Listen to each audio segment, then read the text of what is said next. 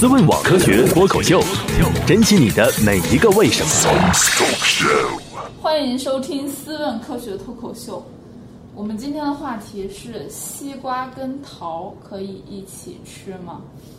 我想提这个问题的人是没看过《西游记》，还是没去过动物园 儿？我是佳佳，来自什么值得哎买？我是叶仁新，来自北京林业大学。我是吴海峰，来自北京林业大学，我啊是张金硕，来自北京林业大学。北京农学院。啊啊 又找你 说，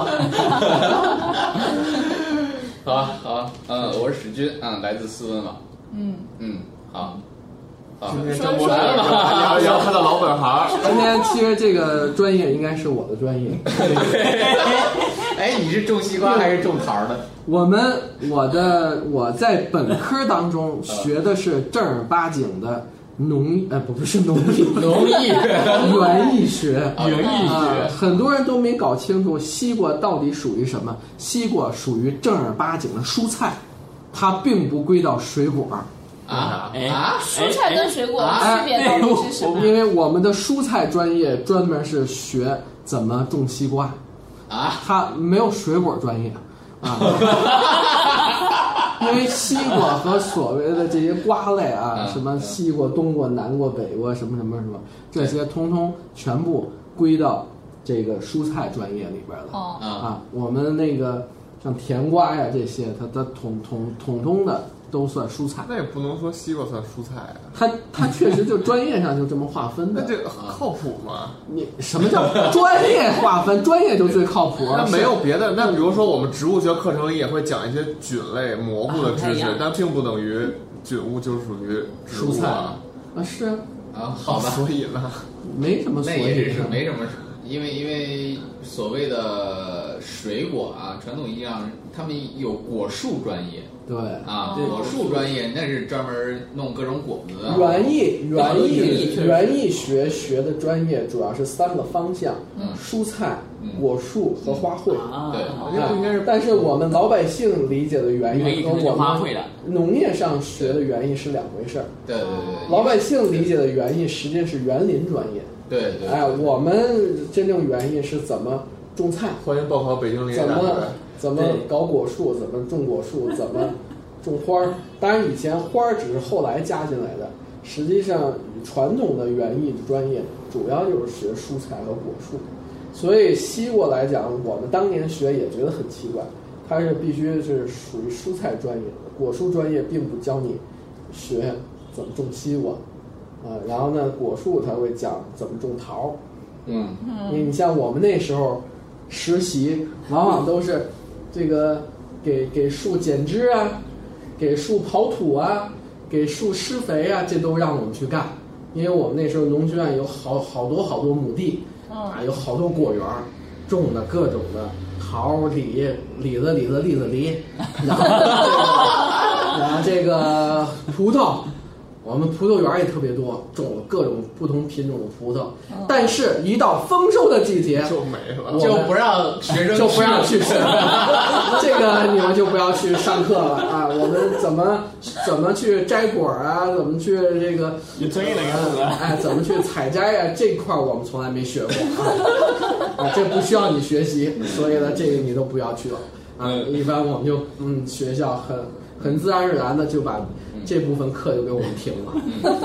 好，好，那说回来啊，刚才说了这个种西瓜这事儿属于园艺学里面的蔬菜专业是吧？嗯那也对啊，因为它跟那个果树还是不一样的。我们从来没有见过一个西瓜长成大树了啊，嗯，它还是当草本植物这样的对待。它是草，哦嗯 原理原理上是说得通的啊。跟你种大白菜，跟你种这个苋菜，跟你种这个油麦菜，这个相通的啊，都是伺候草。跟种这没有人说我我种西瓜的时候，我还要需要剪枝儿是吧？嗯，呃，哎，掐尖儿有一个可能是需要的啊，嗯但是剪枝儿这就不需要了，用的是不一样的方法。那好，哦，感谢我们张金硕博士给大家普 及的园艺学的知识啊，什么意思？ 啊，呃，关键是这很是重这样啊，要这很重要啊。对虽然我们这个暴口报，对对对，我们这报考个这作个业报出的时候，可能今年的报考已经完了啊，但是明年报考的时候一定要注意，园艺学专业不是让你造园林的啊，这是两个事情。园艺学专业就是研究怎么样种地的啊。嗯，对，呃，一定要注意啊！当然也种地，这个种地跟那个机械化那个种粮食作物那还不一样，那属于农学了，是吧？对，这是农那是学专农业。学专业啊。那园艺学专业就是打理园子里面的这个菜啊、果树啊，像花卉啊啊。刚嗯才这算园这丁个学吗？对对对，刚才张博士说 差不多，就是园丁干那事儿，叫叫园艺学啊。你要说造园儿那些，那属于园林专业哦啊。嗯，那园林专业呢，北京林业大学的园林专业是对很不错的啊，这是 欢国迎报内考首屈一指的啊。虽然听起来北京林业大学什么意思差？点意思 是吧？什么意思？没有，咱公开说林大不好。谁说不是不是那还，我是挺好说听起来差点意思啊，但是它真的这个这个，你要学了这个园林专业啊，北京林业大学园林专业对这这个个很好大有前途啊，这是 不是，每其个钱都实有。其实原来咱们国家真正搞园林的都出身于建筑专业，对嗯对，就出于建筑师、建筑学专业啊。对，呃，那再多说一句吧，其实报考的时候有一些很小众的学校啊，那个到时候也可以考虑，比如说北京印刷学院，嗯，你听这名字不怎么地啊，而且是一个二本学校，但是这不妨碍这里面出来的人都很厉害啊，都出来的人在几乎啊所有的这种国内的出版圈儿里面呢。那就得啊死。包括电子出版圈里的很多很多人都是出自于这个学校好像中国，整只有一个个出版圈的这么一对，中国核这小心时代还的蛮核心的这个规则制定几乎都是跟这个学校有关系啊。嗯听起来不怎么样，但是他们确实， 他们确实很厉害啊。对所以很多学大校家之大前家都不没要听放过过这样的。对，这样就的像专这业啊个啊，我们的叶老师似的，对吧？人家跟的是导师，嗯跟的是专业，人家不是认着学校，没对吧错儿啊啊人家丁老师去了北林大，人还愿意考北林大好好，哦好并不因为丁老师去了北林大，然后还考中 啊，太棒大了，太棒了，太棒了！好好好，扯远了，我们回到这正这题怎么怎么变成了一 期报告报志愿呢？报志愿啊，其实我们我们明年高考之前专门做了几期报志愿的啊。嗯那个我我发现这个还是很有市场的，因为我前两天我发了一篇 确实也是，今天关于植物学介绍的文章嗯啊，那阅读量都是在我近期的微博里面阅读量是什什什最么多的的了啊什，么就的是就是介绍植物学究竟以后干要什么学什么，学能干什哦么，这样毕业之后能干啥其实还是很多人并不了解这个事情啊。我们翻过头来说，植物学起码能告诉你，你吃这东西能不能一起吃，是吧？还是有这个道理的啊。我我们今天之所以讲这个题，其实跟前段时间朋友圈里面盛传的一则消息有关系啊。嗯，这其实这种这种留言留言年年有嗯啊， 这是今年的这个留言，就是更吓唬人了啊！以前我我觉得更多的是还是一些比较稀奇的，不会不会哦大家同时吃的东西，对啊会碰在一起说啊这个东西不能同时吃。那今年这个同时吃的这个号称这个食物相克的，这是我们两 个在这个季节啊经常会同时吃的，对啊就是西瓜和桃子，是对吧？啊，说西瓜和桃子会产生剧毒啊，对影响我们的身体健康。这是谁提哎出来的？，这啊是这不是它是慢性中毒呢，还是急性的？呃，据朋友圈那则消息说的是急性的啊，我天，急性子。我觉得我命好大呀！对啊会有很强的毒性啊。呃，而啊，而且还传了有一阵子啊，还有所有朋友圈里面都在传这个啊，说这两个吃了以后会发生反应。啊我怎么没见以到前啊，以前就说只是不能同吃就到这里就完了啊，啊就是说。就是就是以前都是说号称什么食物相克走这个路线啊，哦今年这个升级版了，就是说他们俩之间就是放在一起就会发生某种反应哦产生一些有毒物质，哇塞，这个也与时俱 进了，是吧？然后我就怀疑这些谣言就是你们搞植物造出来 的，然后你再出来辟谣，然后你觉得我炒作这个事情，然后你显得你很厉害，然后你给大家讲，你是不是这你市场运作的吧？你觉得我能编这么低级的谣言吗？病毒都是那些是呃杀病毒软件公司造出来的，我想跟大家说啊，如果我编这个谣言的话，我一定会这样编。嗯，嗯我现在就可以给大家编一个非常非常显得真实的谣言。嗯，怎么说呢？啊，来编一个啊啊现！场注意表注意演一听好下了，是编一个啊。以下 啊两分钟所我叙是述的事对的情是编出来的，并非是真实的啊。好，听好了，我要编的话，我会这样编啊。这西瓜呀，跟孜然不能同吃啊？为什么呢？因为西瓜里面所含有的这个我们叫黄酮类的物质啊，包这个黄酮类物质跟孜然里面的这种烯萜类的物质，它们俩碰到一起会反应，特别是在我们的淀粉唾液淀粉酶的催化下，极易产生有毒的生物碱。这生物碱会引起啊消化道的癌变，所以你在夏天的时候千万不要在吃烧烤的时候同时吃西瓜，这很有危险。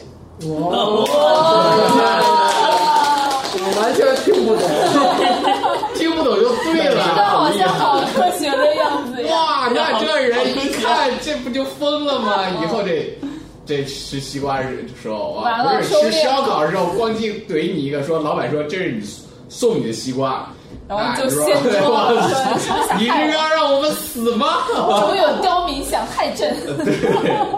对对，这这种事情啊，就经常会发生了啊。那这种高科技谣言其实就是这么样编出来 的。说不定我们过那实际上呢？啊、实际上你想想吧，只是我刚才提到了很多这种名词儿所谓的名词啊，所谓黄酮类的东西，所谓这个叫烯萜类的东西，你这东西在哪儿呢？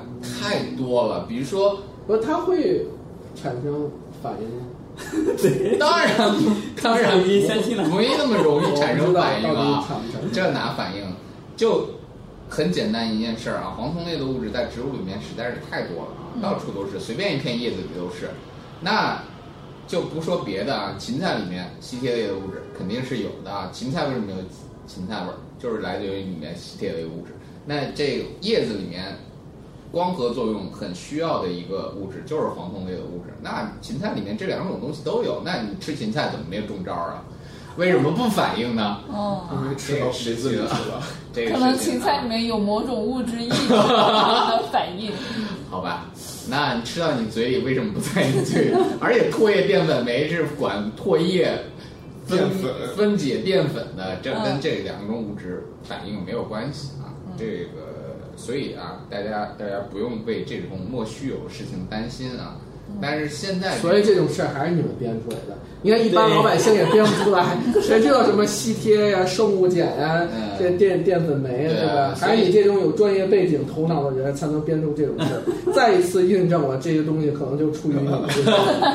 不不不，我们是不没有，我们是有职业操守、有道德的啊。你编这种东西对我们也没有益处，这是是吧？一期不能啊播出的节 目，对，这个也没有益处啊。对啊，那你又不会说多吃绿豆、多吃茄子什么的。对对对对对，其实啊，那那就是刚才说的嘛，这个绿豆里面也是含有这样的物质，是吧？也有黄酮类的物质，这个东西是很常见的啊，在植物里面到处都常见。如果说这两个物质真能发生反应的话，你每天都在各种反应。，对各种反应啊，这个反应每天没那人体么本来没就那么容易啊。每天人体不对，都有很多？没那么容易啊。这个至于说生物碱这事儿嘛，在植物体内那是肯定是有啊，但是不是说所有的生物碱都是致命的啊？比如说大家吃辣椒吃的很嗨的，那也是来自于里面的生物碱嘛，辣椒素是吧？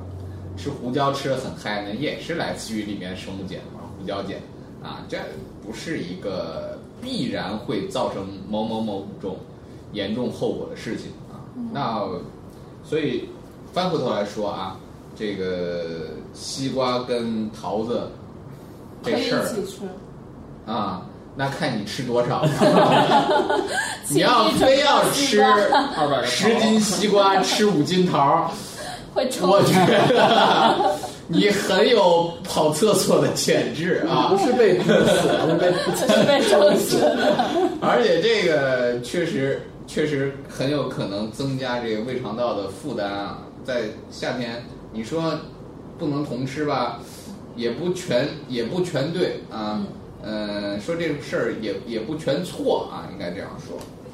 你想，你光机非要回来了啊，嗯买了一五斤桃儿回来了，嗯，啊，吃得正开心，忽然想起来，这吃桃儿降暑不解渴啊，西瓜里面西瓜啊，冰箱里还有半拉五斤重西瓜啊，买点西瓜拿出来，一口桃儿，一脚一勺西瓜，吃的很嗨，完蛋了，这是拉肚子啊，这是因为你生冷刺激，嗯，导致肠胃不调，可能会有一些症状啊。但是这些谣言出现的时候，为什么容易传播？是有些人呢愿意去相信这个事情，或者是有些朋友确实会说，哎，我某某某次这样吃了，确实不舒服了，确实跑厕所了，肯定会有人附和的。嗯，这事情是一个概率的问题，是吧？那没有这种情况的人，他不会说；那有这种情况的人，他一定会站出来去支持这种观点。那最终得到的结果就会发现，哎，好像是大家都支持这个观点。嗯啊，再再举一个最简单的例子，就是说，这个我听过很多这个关于生卵、生男生女的这个，就是这这不叫偏方嘛，一些小特诀殊窍的是吗啊，对对对，就比如说你你是你是是单数单数月这个怀上的，还是双数月怀上的？是男的。这个生日怎么样？女的生日怎么样？然还后有什会么决挑定你的性别，是吧？嗯，还有调什么身体酸碱度啊，对什对么玩对意儿对的对对对，这种情况下啊，很多人为什么会信任这种说法呢？道理很简单，就是很多人人去我说信任这种说法的意思是，大家都会觉得这种说法好像很灵验，是吧？嗯一说你们啊，你们应该在单数月怀上，嗯这可能生男孩儿几率比较大。那你要想，其实生男孩儿和生女孩儿它的几率都是百分之五十，是吧？那可能是男孩儿和可能是女孩儿。那你想百分之五几五十的几率其实挺高的了，已经。再加上呢，那些生男孩儿的人会不断的去强化这个说法，嗯，说哎呦，这说法真 对，对我这样操作了，我们家真的生了男孩儿，是吧？嗯。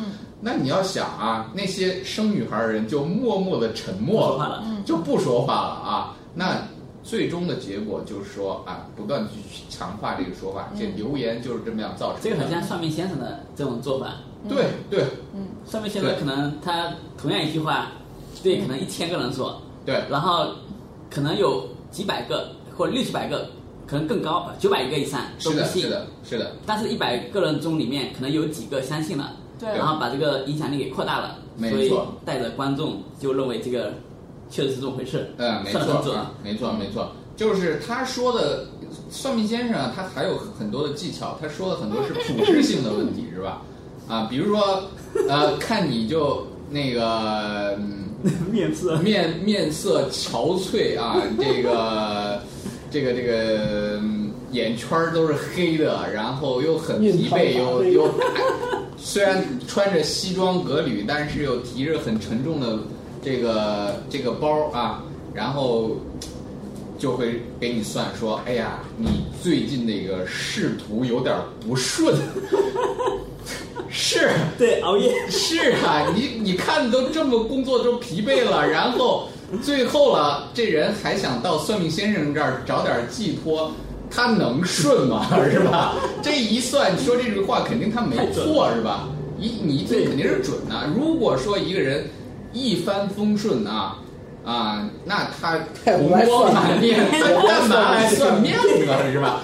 这个就是都是这样的事情啊， 抓住了一些心 理，那同然同样的事情也发生在一些营销的一些手段上面，比如说，比如说你你你太疲惫了啊，去去做一个健康咨询啊，那健康咨询的人一上来看着你的面色，不太好啊。一一一说就说，哎呀，我觉得吧，你的这个肠胃肯定不好。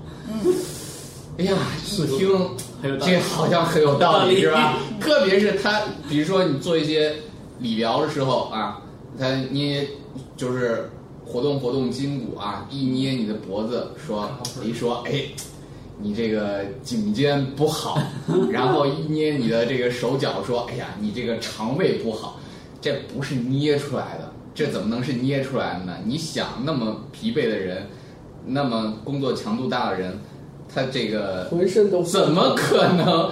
可能是说这个是正常的状态，是吧？嗯，这说的都是一些普适性的话，也就是说啊，反过头来说，实际上他们说的只是一些肯定会发生的、大概率发生的事情啊，这呃不是说啊，他真的能看出来，或者说这事儿一定会发生啊，所以所谓的食物相克这个事儿啊，很在很大程度上，它基于的是一个概率的问题，还有一个就是那些发生这个事情的朋友去不断强化这个消息的问题啊，那你未必就是说这两之间一定会发生问题，或者说一定不发生问题，这都不科学。嗯啊，这完全取决于你吃的时候的状态是什么样，对对吧？嗯。那关于食物相克的事情，其实流传的很多说法啊，我见过的最奇葩的一个说法是什么呢？是关于黄瓜的，啊，有流传的说法里面说，黄瓜不能跟花生豆同吃，黄瓜不能跟大葱同吃，黄瓜不能跟蒜同吃，黄瓜不能跟鸡蛋同吃。这不横扫整个 菜界吗我？就鸡蛋吗？我就会发现，哎，他们说的这些事情好像我们天天都在同吃，是吧？对啊，那你拍黄瓜的时候，你不加大蒜吗？是吧？你们不吃西红这个黄瓜炒鸡蛋吗？是吧？嗯你黄瓜跟花生米拌一起，那也是很常见的东西。凉你菜看大什么家的出现过什么样的问题，是吧？嗯啊，这是一个非常非常让人奇怪的啊。但是他他就会另外一个就说到造这种留言的另外一个技巧，就为什是么要照这些留言？造这些留言的技巧，另外一个技巧啊，就是说你尽量找大家容易吃的这种东西啊，有共容鸣易吃的东哦西，这这个东西肯定会有这样的一个跟日常生活对对结合对起来对对容易传播。另外一个就是符合我们刚才说的那种大概率事件的发生，也许你每一次吃了拍黄瓜以后，你就真的不舒服了拉肚子了嗯啊，拉肚子了。也许你吃那一次吃了黄瓜拌花生豆以后，你真的就不舒服了啊，嗯出现这种事情，这确实是一个事儿啊。但是大家呢不用不用担心啊，这嗯个这个事情我们要一定要避免说。啊一看这个事情就产生恐慌，没必要啊！嗯有些事情你一看这个就是没道理。思问网科学脱口秀，珍惜你的每一个为什么。就是说到这儿，我就不知道大家还有没有 嗯对，我碰见有过什么奇葩的这种，有个问题就是嗯，在实际情况下有没有确实是食物这种相克的一些例子？呃比较对科科学的例子。对这个实际情况下的一些食物相克例子，它确实存在，啊，还真的存在，还呃真有，还是有对，还是是真的有啊。嗯、比如说最显著的一个事儿就是柿子，是的，柿子跟一些高蛋白质的食物一起鸡食蛋是用吗？啊，鸡蛋也是，海鲜也是啊，不建议大家一起吃、哦啊。之前最经典的一个食物相克的事情啊，也是我们认为是有科学道理的事情，就是说，螃蟹跟柿子不能一起吃嗯，啊。螃蟹跟柿子，它的上市的黄金季节其实是都是球是天，一项一样的，是吧？都是在这个季节，秋天的时候上市。嗯，那这个时候我们有很大几率，确实有可能一起吃。那它的道理在哪儿呢？是在于里面的这个螃蟹，我们都知道啊，高蛋白食物啊，蛋白质很丰富。另外一个柿子呢，嗯，虽然很甜，糖度也比较好，但是我们吃柿子的时候会感觉到涩，是吧？有涩，很多时候会感觉到涩啊。即便是很甜的柿子，也会有微微的涩味儿啊。这涩味儿来自于什么呢？涩味儿来自于里面的丹宁单宁嗯啊，或者叫鞣酸啊，这种物质实际上是可以让蛋白质凝结的。嗯啊，这种凝结就不是那种简单的凝结啊，说凝结以后可以消化啊，嗯并不是凝结以后就不能消化了。啊，我们刚才提到这个单宁和鞣鞣酸啊，鞣酸是一件什么样的事情呢？鞣酸，嗯，之所以叫这个名字，就是哪因个为油字儿？鞣质的鞣，鞣啊，鞣质，鞣，比如说鞣质皮革嗯啊，鞣质啊，一个革字旁一鞣啊，嗯鞣质皮革啊，怎么样鞣呢？就是拿这个鞣酸去处理啊。这个我们像皮革啊，嗯，这个张博士肯定知道，就皮革破坏它的蛋白质。，对，嗯皮革如果你不做处理的话，它是放干了以后就脆了，是吧？放干了以后脆了，嘎嘣儿脆，掰开了，这东西不行。那我们做皮鞋不能说我们的皮鞋嘎嘣儿脆是吧？ 这不是贝爷说饿了以后把皮鞋拿起来嘎嘣儿脆啊， 这那是不红能 军叔叔。红军穿不起皮鞋，呃，红军那个时候可能会有一些生皮皮鞋，因为找不到鞣酸，就随便把这个动物皮拿下来以后就包着，包在做一个像鞋一样的东西啊，包着穿。那个时候那种生皮的东西可以吃，但是熟皮就不能做。什么叫熟皮？就是拿单宁处理过，哦处理过以后就变性了，变性了以后就变成了我们熟悉的像皮鞋、皮带啊这样的一个状态了啊。那所有我们标本都是通过把生皮转换成熟皮才能够保存。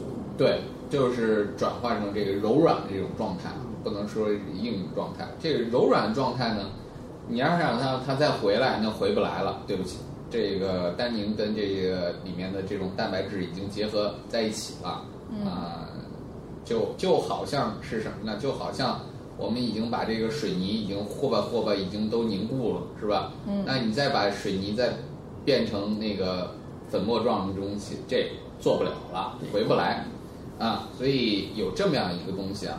那但是你要想啊，这说这么多，你要想这个过程如果发生在我们的胃里，这事儿就比较麻烦，是吧？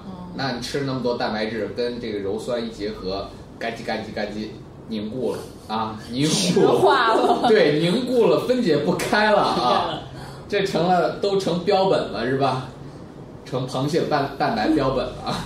那你听到那里，你这个时候对，呃，不消化不了，这倒还在其次。那消化不了，它在这儿囤积下来了，影响你后续的这个食物的摄入啊，影响这个胃的胃肠的排空，这就很麻烦了。一大块，儿，你想一大块儿东西有时候对出不去啊，那你这个肯定是会麻烦啊。这对海峰说这个很对啊，在在这个医学上，它有专门的名词，就叫胃食啊啊，胃也叫食胃食症啊。这个胃食症是很麻烦的啊，很麻烦一件事儿。这胃食症如果发生的话，你在你的胃里面形成那么大块儿难以溶解的东西啊，那那轻则消化不良啊，重则那那就不知道是不是出现什么事儿了啊，呃梗阻了什么事情啊，这个也有可能发生啊。那它这是指的那个单宁跟那个葡萄酒里面那个是一样的吗？一样的，一样的，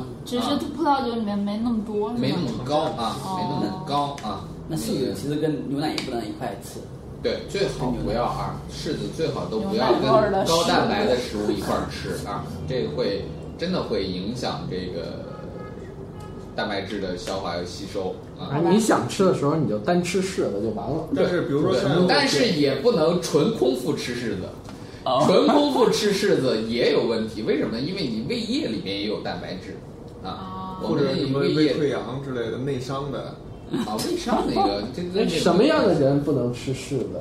对柿子过敏的人不能吃柿子。不喜啊，欢好吃像对柿子过敏的人好像并不并不特别存在啊。呃，柿子不是一个特别容易致引起过敏的，不像菠萝、芒果这样啊。嗯这个它并不是一个非常非常致敏的东西啊，但是就是胃肠道消化能力不是特别好的人，还是建议少吃柿子。因为哎，柿饼行吗？柿饼类似的效果，效果是一样的。哦，特别是一些本身就便秘的朋友，少吃柿子，因为柿子里面就是就是有单宁啊，有有很强这种收敛的作用啊，就是收敛的作用，其实就是说的更通俗一点，就是可以让你的大便更干燥啊。你要是说你本身就就就就存在便秘的情况，那还是少吃柿子啊，少吃柿子。那你要说我，哎，比如我老拉稀，我多吃柿子行吗？嗯，控制量吧，能但是有有所能让它有一变点帮成助，实一点吗？别有点帮助。你刚才说的这个柿饼这事儿啊，还是有所帮助的啊，嗯但是不要空腹吃。柿饼和新鲜柿子，它它有区别吗，你要当然有区别了，区别在哪？柿饼，你知道柿饼是怎么做的吗？晒出来。晒干对，吗？晒晒干不仅是晒干啊，柿饼是这样做的，你会发现柿饼都是软软的，是吧特？小，啊，而且柿饼是先要削皮，啊，记住啊啊，这柿饼是把柿子皮削了，呃，否则的话，你吃柿饼的时候吃出来过柿子皮吗？没吃过柿子皮是吧？嗯那可是你有人吃柿子也不削皮呀、是你不用削皮，但是你你能感觉到那皮在、哦啊，那皮还是在，谁但是吃柿子吃吃皮、啊？对，但是那个没有你的连着没吃皮过吃吧了，也有做人连了，从来没啊吃过有人有人。那脆的柿子通常就连着皮吃了啊，你软的柿子一嘬里面汁儿出来，那皮不要是吧？那柿饼是这样做的，就是在柿子还没有完全熟透的时候，就把这个柿子收下来，然后把这个皮削掉啊，嗯要经过晾晒。晾晒了以后呢，随着这个晾晒水分的蒸发，然后这里面的糖就慢慢吸出来了，嗯就在表面吸出来了，就就是形白成了了是糖吧霜哦啊，形成糖霜，这样才做成柿饼啊。当然了，这个过程我刚才说的是一个基本原理啊，这个过程可能还比较的复杂，这有特殊的工艺，包括了这个削皮怎么削削多削多厚，然后这晾晒晾晒多长嗯是时间，人工在那削还是有机器削？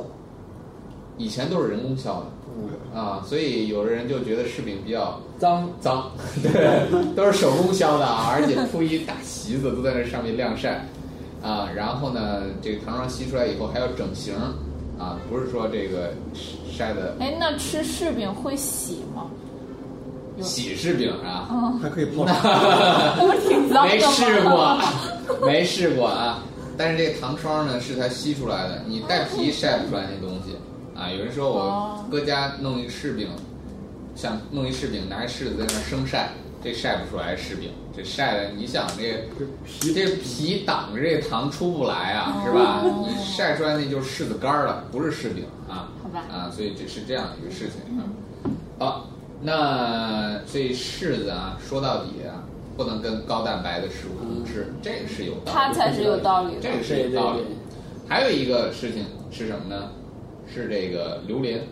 哦，榴莲，哎，我前阵子看到一个说法，说榴莲不能跟可乐一起吃。啊，这个没有道理，因为榴莲跟可乐吃其实没有太大的问题啊，但是榴莲不能跟什么吃呢？吃榴莲的时候不能喝酒，啊，或者说不能狂饮，这事儿是有道理的，皮的还白的，啊不管是啤的还是白的，啊哦，这个所有的酒精饮料不建议跟榴莲同时的疯狂的进餐，比如说。喝小二的时候，我拿一个榴莲好像来没人这么吃。 哎，这不好说啊，这还真不好说啊。这个事儿，或者说我们吃榴莲的时候，同时喝喝点扎啤啊，哦这事儿也有存在。这个事儿不要不建议大家做啊，嗯因为榴莲里面这种成分呢，它在很大程度上会抑制我们体内的这个叫各种跟酒精代谢的酶的活性啊，特别是这个乙醇脱氢酶啊、乙醛脱氢酶啊这些酶的活性会被抑制啊，这个时候呢就那会吃完出麻烦，那就是酒精中酒精毒了，中毒对是感吗觉？就有可能会引发酒精中毒、哦啊。这个这个时候就是不不建议啊，大家同时吃这两种东西啊。嗯这个这个事情确实是有报道先例的啊，有有报报道先例，所以这个事情大家要小心。吃榴莲狂吃的 时候，千万千万啊，要注意啊！你吃了榴莲就不要喝酒不要喝酒，不要喝酒啊！不要喝喝酒了啊！这个喝事儿酒不吃榴莲， 吃对对对对对榴莲不喝酒。对对对，这个嗯这是非常非常重要的一件事儿啊，特别特别要提醒大家，嗯，这个这个通吃，这是有道理的。那还有什么应该注意的啊？还有什么应该注意的？还有一个事情就是，这个叫什么呢？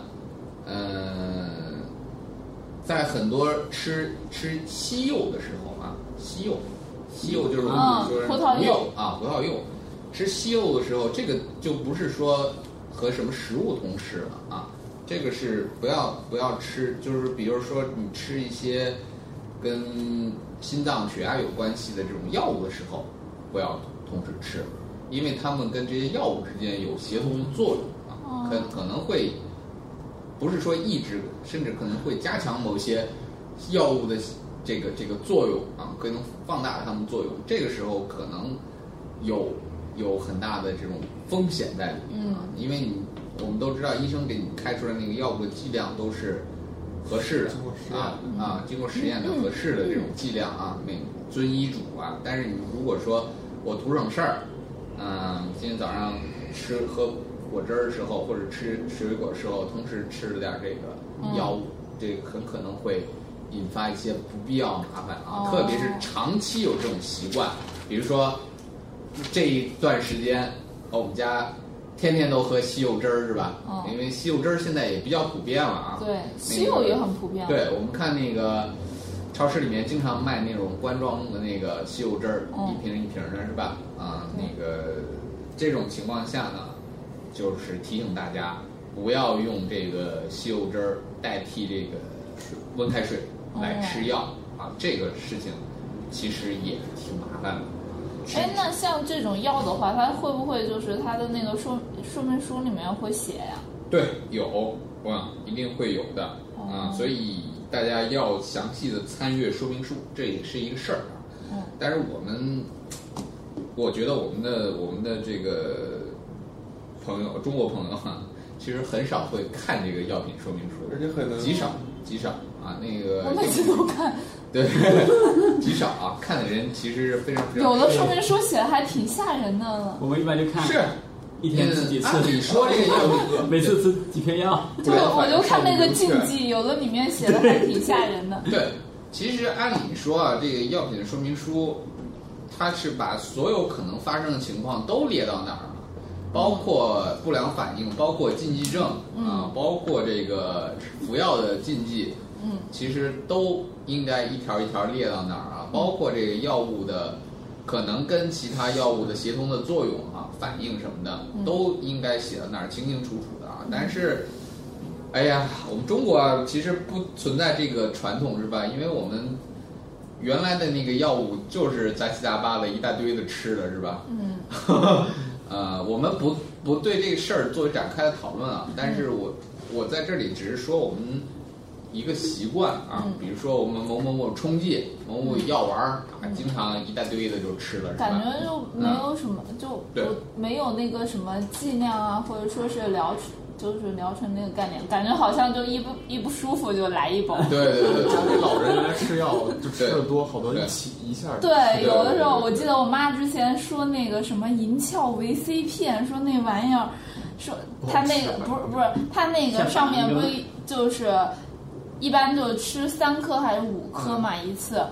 我妈说你一次吃八颗，那可管用了，更更有效，好的更快。我心想，我的天，是这种就是突然的大剂量的事情啊，也不是特别好对身体啊。虽然你看起来好像很有效，那当然有效了，那里面那个有效成分多足啊，是像像芒黄碱什么之类的，这个多多足啊。嗯，那你那你对于远期的话，实际上是不利的嗯啊。远期的话可能会造成一些不必要损伤，啊、或者甚至会形成耐药性什么之类的啊。我我觉得这个我们可以单门儿讲一期嗯啊，找一个药学专业的朋友来专门儿跟我们分享一嗯期啊，这个用药的就原是则说是吧？嗯有些药就感觉好像包治百病的感觉，比对如说对板蓝根啊或之类的。对对对对对，但是但但具是体怎么用，对这对个其实还不是很清楚。对对，但是翻过头来说，就是在吃药的时候，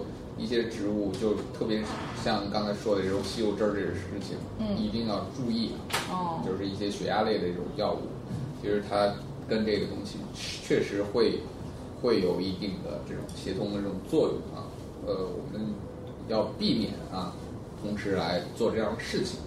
啊，当然，上面我们说的确实是有一些科学道理的事情。 对这三个但例是子大多数那个食物相克，那就那就很都都是很奇葩的这种事情，嗯是吧？啊嗯我们不用特别的去刻意的去去相信，或者说更不要去传传谣啊，嗯做这样的事情。那很多朋友跟我就是说，问我这个问题的时候，其实，嗯，我会给他们一个这样的答案，是吧？啊，除了上面那些科学答案以外，他们说其他的东西能不能同时吃？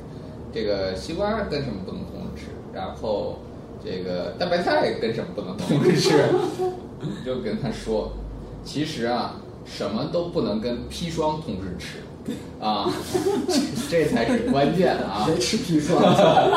就好比八四跟洁厕灵不能一起吃，因为 对，对，呃，这个事情一定要大家要注意啊。嗯，当然那个洁厕灵，嗯，我 说一下啊，洁厕灵跟那个什么。可以洁吃厕灵，八洁四厕好灵像跟消毒液不能同时使用、啊，对真的不能一定要真这个真的不能同时使 用啊，因为一个是盐酸啊，一那个一个是有次氯酸这样的存在，如果你把这两个东嗯西产生混在一氯气起，可能是会产生氯气的，这个是真的会存在的啊。嗯啊，这也不开玩笑啊，大家一定要注意啊，呃，要小心这样的这样子的物质同时使用啊，一个氧化剂，它把它把这个把真的把产生氯气了，那个时候就就挺麻烦的啊。嗯有些有些是真的，有些是假的啊。这个时候大家还是要相信靠谱的渠道 啊，比如对对说怎么获得科学脱奥口秘？秀是吧？ 啊，再就是说明书一定要看。对我上次还碰到有个同事，我就说那个，因为我老公也不知道，他把一个金属碗放到微波炉里面 了，然后我操！我发现的时候，然后我就瞬闪间电了是吧我是不是我就瞬间就他就刚准备拧，然后被我发现了，我就不嗯敢拿出来了，我就说这个千万不能一起用。然后后来我跟我一个同事说的时候，同事说啊。这不能用吗？啊我当时在想，这不是这这不应该是常识吗？怎哦么就好像大家都不知道？好吧，好吧，好吧这，有可能吗？对对对对对，所以说还是得看说明书。对，呃，说到微波炉呢，大家千万不要把整个的鸡蛋放在微波炉里面热啊，对对对对，那个效果会很壮观的，对我会爆炸。真的会爆 啊，真的会爆，就包括我今天早上，就是我一般早上时候喜欢吃鸡蛋，但是我又不又难嘛，又不想煎，煎完了还还得洗锅，然后就在网上查了一个那个方法，就用微波炉去煎鸡蛋。嗯就是它就是你拿出来一个盘子，然后在盘子底下刷一层油，然后呢把那鸡蛋打到里面，然后你一定要拿那个牙签儿把那个蛋黄扎几个孔，嗯然后再敷上保鲜膜，再去微波。嗯就我发现的确是应该是扎，因为就算我扎了孔，我把那鸡蛋放进去的时候，我就听见里面噼里啪啦的 响。哎，但是保鲜膜能放在那个微波里去热，呃，你看什么样的保鲜膜了啊？一定要是选那种聚乙烯的，也就是说标识是锡纸不 PE 的西子肯定不行。嗯， ，PE 的，嗯，就是它标识是 PE 的对聚乙烯啊，那聚氯乙烯的就不行。对但是聚氯乙烯通常也不让不允许作为食品的保鲜膜出现对。啊，那正常的保鲜膜应该不存在这样的问题啊，是可以进行微波的。西子呢？啊，锡锡纸纸不行，锡锡纸纸你只会能你放要在包烤箱着里面东西进去热的话，你会发现热不了。嗯呃，很简单，因为你锡纸就其实是反可以射把微波屏蔽掉，嗯。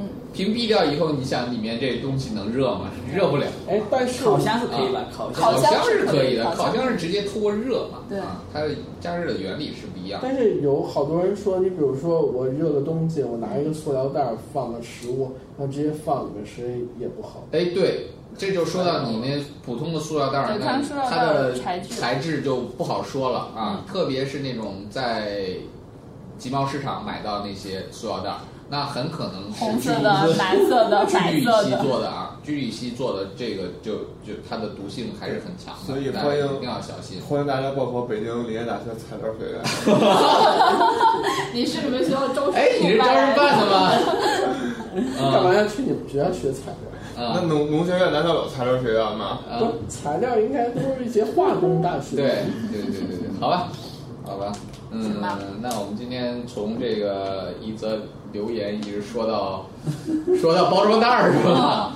嗯，对，这吃的东西学问还是挺多的啊。嗯但是大家安心吃就行了，别盲从啊，别盲从啊！再说一遍，桃子跟西瓜是可以同吃的，里面没 什么这个元素可以反应啊，嗯化学物质。对，其实西瓜和跟桃子它的化学物质其实差别并不大啊，嗯要反应早在自己体内反应了啊，唯一一个差别就是西瓜里面含有的番茄红素跟这个桃子里面这个花青素这个这个差别有啊，但是这两种物质也不存在问题，吃吧吃吧，因为有的番茄里面本身这两种物质都存在，你说那吃那黑番茄能把人吃死吗？吃不死啊，随便吃啊，好吧，祝大家吃的开心。就这样，拜啊拜。拜拜。思问网科学脱口秀已在各大主流音频平台上线，每周二上午六点准时更新。可在微博和微信公众号搜索“科学脱口秀”与我们留言互动，也可以加入我们的 QQ 群幺三六六幺零幺八三。在 Podcast 上的评论盖楼每新增五百条，会放出某主播或嘉宾特别节目。期待你们的努力，干巴爹！如果想确保留言被念到，可打赏任意金额到我们支付宝账号“科学脱口秀全拼 ”at gmail.com。如果你想和主播们前往地球上最生机勃勃的地方一起旅行，请在微信公众平台账号搜索“思问网”三个字并关注。